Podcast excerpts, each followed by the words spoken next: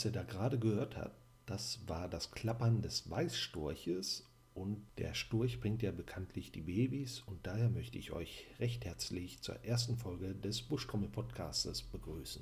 In der ersten Folge soll es um den Naturschutz gehen, also Empfehlungen, welche Birkenstock-Sandalen am besten zu eurem Typ passen und wie man einen Jägerhochsitz am besten ansägt. Da wären wir dann auch schon beim ersten Thema Klischees. Ein großer Teil dieser Klischees entsteht dadurch, dass noch zwei andere Gruppen in den Naturschutz mit eingebunden werden. Das sind einmal die Umweltschützer und die Tierschützer. Ein Naturschützer kann natürlich gleichzeitig Tierschützer und Umweltschützer sein, aber es gibt da auch einige starke Unterschiede und Oft wird dann von einer Gegenseite ähm, diese Klischeebilder dann aufgegriffen. Es gibt Menschen, die diese Klischeebilder wirklich erfüllen. Irgendwo müssen die ja auch schließlich herkommen. Aber weder Naturschutz, Klimaschutz noch Tierschutz oder Jägerschaft besteht aus einer homogenen Gruppe. Es sind immer Individuen und es gibt dementsprechend auch sehr viele Strömungen innerhalb dieser Gruppen, was dann auch dementsprechend Konflikte mit sich bringt, teilweise zu verhärteten Fronten führt, gerade wenn diese Klischeebilder in den einzelnen Gruppen kreisen. Ja, gucken wir uns mal diese einzelnen Gruppen an. Der Tierschutz hat sein Hauptaugenmerk auf das Wohl einzelner Tiere, sei es das artgerechte Halten von Nutztieren, Verbot von Tierexperimenten, so gerechtfertigt diese Einstellung auch sein mag, es kommt häufig vor, dass die Menschen, die sich dem Tierschutz zugehörig fühlen, sehr emotional an die Sache rangehen. Es ist auch verständlich, wenn man Bilder von Pelzfarmen sieht, wo Tieren noch leben, denen gerade das Fell abgezogen wurde. Das spricht einen halt auf einer sehr emotionalen Ebene an. Dadurch wird das Ganze aber auch ein bisschen anfällig gegenüber einer Filterbubble, wo sich diese Menschen gegenseitig bestärken und dann nur noch die Welt in gut und schlecht einteilen. Und das kann manchmal sehr anstrengend sein, mit solchen Menschen zu interagieren. Ein gutes Beispiel ist da die Rückkehr des Wolfes. Es gibt die Diskussion, ob der Wolf wieder in das Jagdgesetz aufgenommen werden soll, was von vielen Tierschützern direkt verneint wird, weil man den festen Glauben hat, wenn ein Tier im Jagdgesetz verankert ist, dass es einfach ohne irgendwelche Regelungen abgeschossen werden darf. Und das ist so nicht ganz richtig. Wir haben teilweise im Jagdgesetz Tiere wie Robben und Wildkatzen verankert, die zwar im Jagdgesetz drinne stehen, aber eine ganzjährige Schonzeit besitzen. Das heißt, die dürfen gar nicht geschossen werden. Gut, jetzt mag der eine oder andere Tierschützer sagen, ja, es werden trotzdem Tiere geschossen und das stimmt auch. Nur da muss dann halt nachgeprüft werden, von wem das geschossen wird. Und wenn, dann verliert diese Person dann ihren Jagdschein.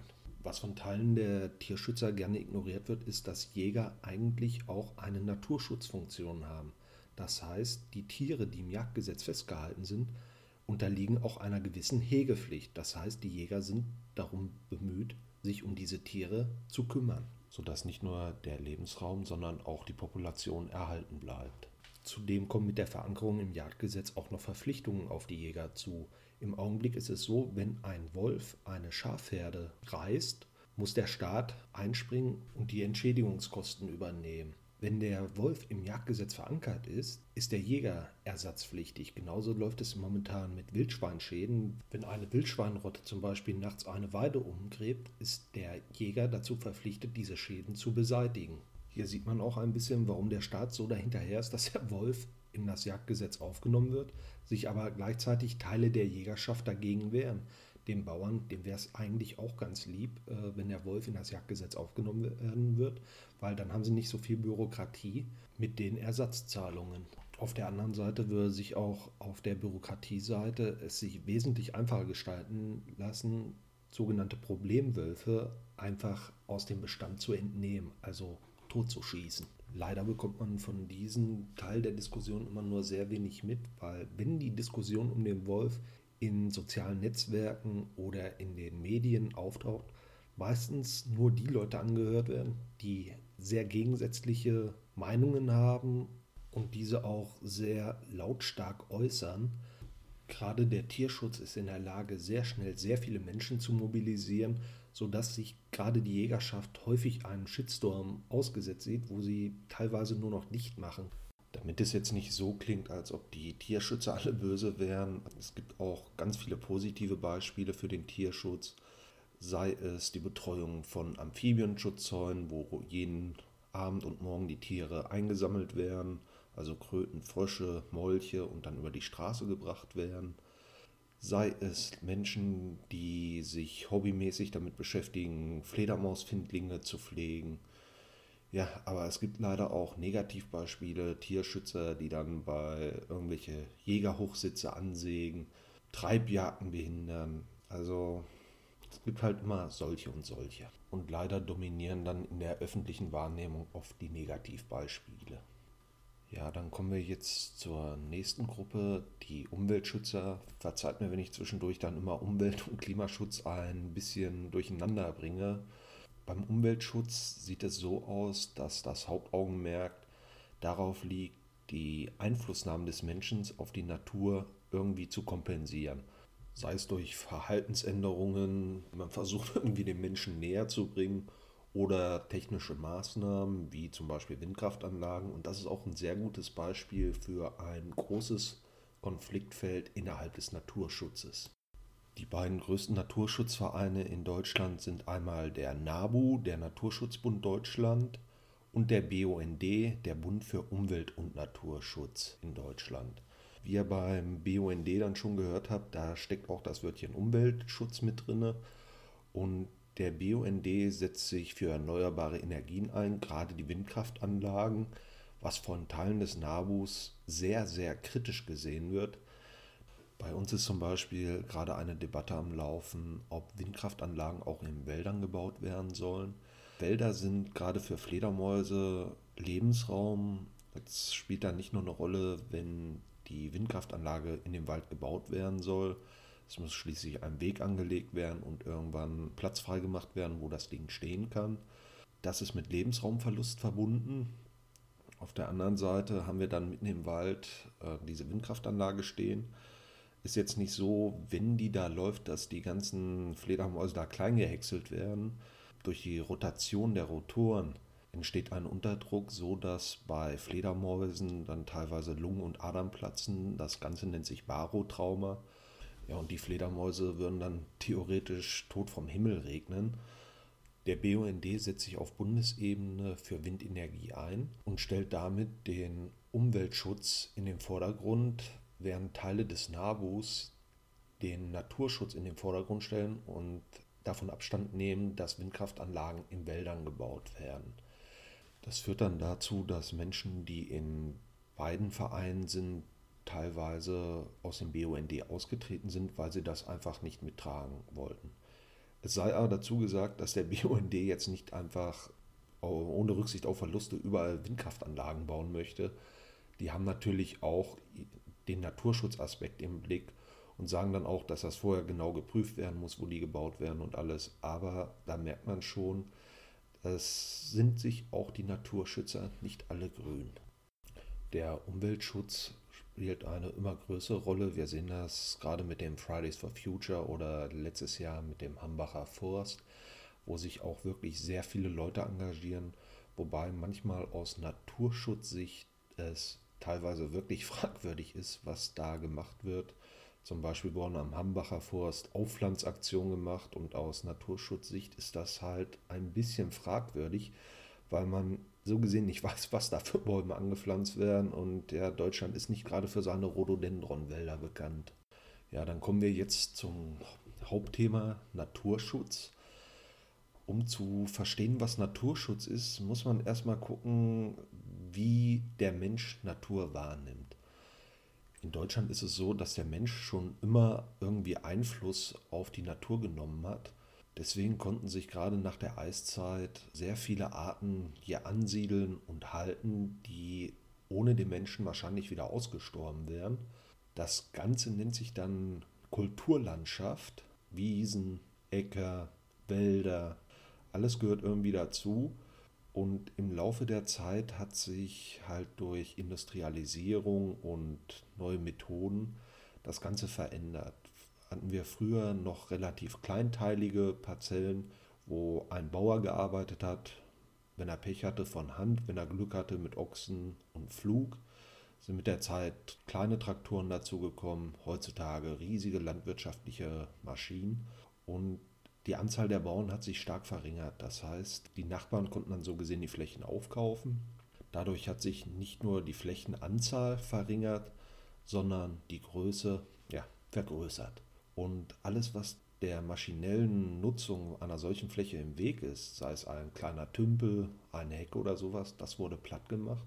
Und irgendwann hat man dann festgestellt, hm, nicht nur Pflanzen gehen zurück, sondern auch Tiere. Das ist somit die Geburtsstunde des Naturschutzes gewesen, dass man dem ein bisschen entgegenwirken wollte.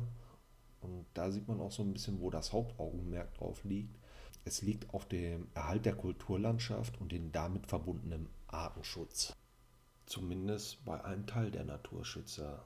Ähm, viele haben früher wahrscheinlich vom ökologischen Gleichgewicht gehört. Auch das ist nicht mehr so, wie man das sich vorstellt. Äh, es gibt verschiedene Strömungen innerhalb des Naturschutzes. Der Artenschutz ist so mit die bekannteste, weil die auch noch sehr häufig durchgeführt wird, um halt Arten zu erhalten. Gerade Naturschutzgebiete spielen da eine sehr, sehr große Rolle. Denn in ihnen soll nicht nur der Lebensraum für Tiere und Pflanzen erhalten bleiben, sondern sie sollen sich dort auch ungestört im besten Fall vermehren können und von da aus eventuell mal andere Bereiche besiedeln können. Viele Arten, die in Deutschland bedroht sind, haben ihre Vergangenheit in der Kulturlandschaft, haben sich zum Beispiel bestimmte Pflanzen an Magerstandorte angepasst an bestimmte Arten der Bewirtschaftung, zum Beispiel Schafbeweidung. Teilweise sind diese Bewirtschaftungsformen dann weggefallen und dadurch haben wir jetzt das Problem, dass diese Standorte immer weniger werden und dass bestimmte Arten dadurch drohen zu verschwinden. Der Artenschutz setzt da ein, übernimmt dann oft diese klassische Pflege, teilweise aber auch mit modernem Gerät um diese Flächen zu erhalten und damit die Arten. Zum Beispiel verbringe ich den größten Teil des Sommers mit meinen Freiwilligen damit Naturschutzgebiete, geschützte Landschaftsbestandteile zu mähen, damit diese Flächen, die früher teilweise von Schafen beweidet wurden, nicht irgendwann verwalden. Eine große Kritik am Artenschutz ist, dass relativ viel Geld für Artenschutzmaßnahmen ausgegeben werden und dass das teilweise ein Kampf gegen Windmühlen ist. Ein anderes Beispiel sind Neophyten. Das, was das ist, werde ich euch in der nächsten Folge erklären. Zum Beispiel die Bekämpfung auf bestimmten ja, Flussbereichen bringen halt relativ wenig, wenn von flussaufwärts immer wieder neue Samen angeschwemmt werden. Neben der Diskussion, ob solche Maßnahmen sinnhaft sind, ist auch äh, die etwas größere Frage, bringt es überhaupt was zu versuchen, die ganze Zeit irgendwelche Arten zu erhalten? Wenn wir uns die Geschichte der Erde angucken, wenn alles immer irgendwie so leben würde, wie es sollte, würden heutzutage wahrscheinlich immer noch Dinosaurier rumlaufen oder eigentlich nur Wasserlebewesen existieren, wenn überhaupt. Natur macht sich immer dadurch bemerkbar, dass sie sich verändert. Und da spielt dann auch eine andere ja, Strömung im Naturschutz eine Rolle, nämlich der Prozessschutz. Der Artenschutz ist teilweise noch von diesem Begriff des ökologischen Gleichgewichts geprägt gewesen. Sieht es bei dem Prozessschutz ein bisschen anders aus? Da geht es dann eher um eine Art Störungsökologie. Das lässt sich sehr gut am Beispiel Wald verdeutlichen. 2007 hatten wir den Sturm Kyrill, der ziemlich viele Fichtenwälder hier in dem Bereich NRW platt gemacht hat. Nachdem die Flächen dann von den Forstleuten geräumt wurden, wurden die sich größtenteils sich selbst überlassen. Da haben sich dann sogenannte Pionierbaumarten, wie zum Beispiel die Birke mit ihrer weißen Rinde angesiedelt. Ja, und seitdem hat man das mehr oder weniger wachsen lassen. Und im Laufe der Zeit werden sich nach den Pionierbaumarten wahrscheinlich dann auch Buchen und Eichen irgendwie da einfinden. Die Bäume werden größer werden, umfallen und dann wieder neue Lücken schlagen, wo sich dann wieder Birken ansiedeln können. Wenn man das auf eine große Fläche sieht, hätte man dann hinterher dann so eine Art Mosaik aus verschiedenen Altersstufen vom Wald. Da hat man dann den jungen Bereich, einen Bereich, wo mittelalte Bäume stehen und dann Bereiche, wo große mächtige alte Bäume wachsen, teilweise im Schatten dann schon die nächste Generation nach oben wächst. Und je vielfältiger ein Wald ist, desto mehr Lebensraum kann er bieten. Ein gutes Beispiel für so einen Prozessschutz ist so der Nationalpark Bayerischer Wald. Da sind damals alle Fichten mehr oder weniger kaputt gegangen und seitdem hat man sich das komplett sich selbst überlassen. Man könnte fast davon sprechen, dass das heutzutage sowas wie Wildnis ist, wobei Wildnis auch ein sehr menschlich geprägter Begriff ist, weil unter Wildnis stellt sich jeder was anderes vor. Und wenn man nach der Definition geht, ist Wildnis eigentlich eine vollkommen vom Menschen unberührte Natur. Und wenn man dann ganz kleinlich ist, kann man ja sagen, ja, zum Beispiel der Klimawandel nimmt ja auch Einfluss darauf, deswegen kann es keine Wildnis geben. Der Prozessschutz wird auch gerne instrumentalisiert, gerade wenn es darum geht, im Bereich des Naturschutzes irgendwie Geld einzusparen, weil man kann ja einfach sagen, ja, Natur regelt das von selbst, was dann teilweise aber auch der falsche Weg ist wir haben halt als Mensch eine Verantwortung der Natur gegenüber, gerade weil wir sie größtenteils ja, kaputt machen. Und ich finde, wir sollten Artenschutz, Prozessschutz auch nie komplett voneinander trennen, sondern immer irgendwie gemeinsam sehen. Es bringt nichts, wenn wir jetzt Gebiete sich selbst überlassen und hinterher aus Artenschutzgebieten, also Naturschutzgebieten, gar keine Tiere einwandern können, weil diese Gebiete einfach nicht mehr da sind. Ja, das soll es jetzt erstmal gewesen sein. So ein kleiner Überblick über den Naturschutz, was es da für Strömungen gibt. Wobei das jetzt nur ein kleiner Blick drauf war. Es gibt noch wesentlich mehr Dinge, über die man berichten kann. Das wird dann aber wahrscheinlich eher in anderen Folgen eine Rolle spielen. Ja, ähm, ein bisschen Hausmeisterei wird diesmal sehr kurz sein. Ähm, wie gesagt, das war die erste Folge so bei der Nachbearbeitung ist mir aufgefallen, dass ich sehr viel geschnitten habe. Ähm, ihr hört wahrscheinlich auch, dass das alles nicht an einem Tag entstanden ist, sondern so immer stückchenweise. Ich hoffe, das wird sich dann in nächster Zeit ein bisschen äh, einfacher gestalten. Ja, falls irgendwie so technische Wünsche sind, ich hoffe, dass ich die irgendwie umsetzen kann. Ja, Feedback, Themenwünsche, lustige Morddrohungen einfach an vertax.web.de schicken.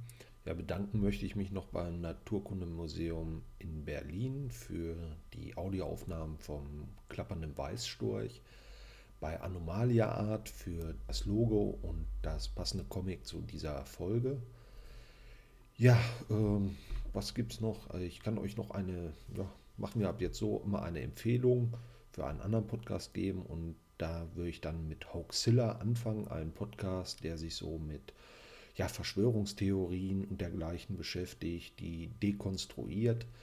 Und das war für mich damals auch so der Einstieg überhaupt in Podcasts, zumindest was das Hören angeht. Ja, und dieser Podcast ist einfach nur super und ohne diesen Podcast wird es auch die Buschtrommel nicht geben. In der nächsten Folge wird es dann über Neobiota gehen, beziehungsweise werde ich euch erstmal erklären, was das ist ja, und bis dahin wünsche ich euch eine schöne Zeit. Schaltet auch beim nächsten Mal wieder ein. Tschüss.